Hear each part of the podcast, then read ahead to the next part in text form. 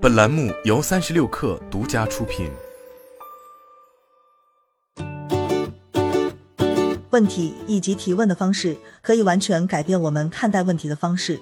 你可以利用这一点来提高自己的思维和决策能力。这就是逆向思维作为一种思维模式的由来。简单的说，心理模型代表了一个人的思维过程，它塑造了你思考、处理问题和识别重要信息的方式。最终，学习心理模型的意义在于，你可以将它作为思维框架，来帮助自己做出更好的决定。暂停一下，避免过早下结论。了解扭曲你思维的心理偏见，避免假设，关注事实，提出更好的想法。世界上有数百种来自各个学科的思维模式，但对我来说，我发现逆向思维是最实用的。作为一种心理模型，逆向思维的真正形成要归功于19世纪德国著名的数学家卡尔雅可比。这位德国数学家以能够解决特别困难和棘手的问题而闻名。那么他是如何做到的呢？人必须学会逆向思考，永远逆向思考。当雅可比被一道具有挑战性的数学题难住时，他经常使用这种策略。他不会持续以同样的方式正向看待问题，而是会以相反的方式逆向重新思考它。这种新的创造性的观点，往往能让他更加容易地解决问题。逆向思维是指把一个假设或问题颠倒过来，反向思考。如果事实正好相反呢？与其问做什么，不如问不做什么。这是一个强大的工具，能够训练你的思维动态的思考。通过将重点放在乍一看不明显的错误和障碍上，你可以主动的想出解决方案。逆向思维的美妙之处在于它的应用很广泛，既专业化又个性化。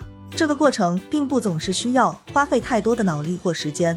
有时候，当你要做决定的时候，在头脑中快速的反转情况就足够了。但是，还是让我们实际一点，谈谈如何在你的生活中应用它。一进行失败预分析。推特和 Square 的创始人杰克多尔西向风投投资者展示了一个名为 “Square 失败的一百四十个原因”的幻灯片。接着，他否定了这一百四十个原因出现的可能性，并给出了理由。这就是一个逆向思维的过程。我的提议可能会有什么反对意见？我该如何从一开始就反击他们？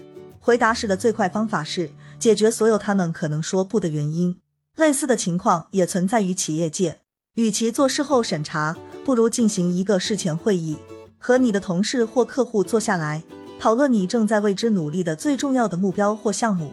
然后快进六个月，想象项目或目标失败了，到底是哪里出了错？你犯了什么错误？它是如何失败的？换句话说，想想你的主要目标，然后问自己，什么会导致事情变得如此糟糕？列出你所面临的挑战，并根据失败点做出应对计划。你也可以很容易的将逆向思维应用到个人生活中，比如说，你给自己设定了一个雄心勃勃的目标，想清楚什么会导致失败，是时间不够吗？目标定得太高，缺乏某些技能，缺钱，你能做些什么准备呢？我准备几个月后去休假，为了让假期过好，我在想有什么原因会导致假期失败。举几个例子，不关注自己想从休假中得到什么。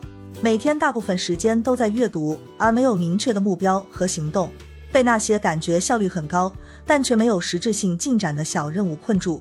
关注和阅读太多资料，计划多于行动。我现在正在思考自己能做些什么来确保这些事情不会发生。二，不要想着如何赢，而要想着如何避免输。避免愚蠢比追求聪明更容易。沃伦·巴菲特的商业伙伴、亿万富翁查理·芒格就以这句话的哲学而闻名。如果你想要赢得一场网球比赛，那么获胜的策略就是避免犯错。避免错误的方法是保守，保持主动权，让对方有足够的空间来犯错误。因为作为一个业余的人，他会玩一场注定失败的游戏而不自知。我们应该避免失败，而不是努力去赢。很多时候，人们关注的是如何取得成功。但是，更好的方法是考虑成功的反面。想想你不想过什么样的生活，不想成为什么样的人，并确保你尽一切努力避免这种情况的发生。对你来说，普通或悲惨的生活是什么样子的？反过来做相反的事，写下那些你不喜欢的人的性格特征，让自己不要成为那样的人。你是否还有一些想要超越的领域，但还没有改掉自己的坏习惯？有时候，成功不是关乎养成好习惯的。而是关乎避免坏习惯的。试一试这种思维练习，能让你的思路更加清晰。三，问自己一个简单的问题。对很多人来说，消极偏见驱使我们从行不通的角度来看待挑战。当我们在面对一个问题时，我们倾向于认为它将是多么的复杂和耗时，于是变得焦虑，甚至在尝试之前就想放弃。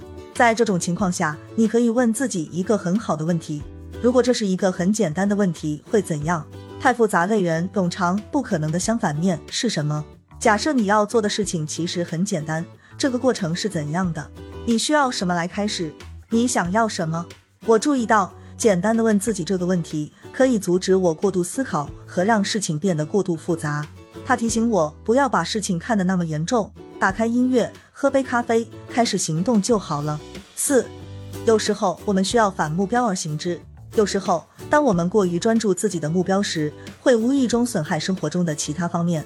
有一位反目标的支持者闪普里举了这样一个例子。你的梦想是成为一名音乐家，你猜怎么着？你真的实现了梦想。但是当你环游世界的时候，你变胖了，染上了毒瘾，婚姻一团糟，孩子不认识你，你赢得了梦想，却输掉了生活。建立目标后，你需要逆向思考一下，什么是你不希望发生的？无论是最终结果还是在过程中，在你追求目标的过程中，最坏的结果可能是什么？什么系统或行为会导致这种情况？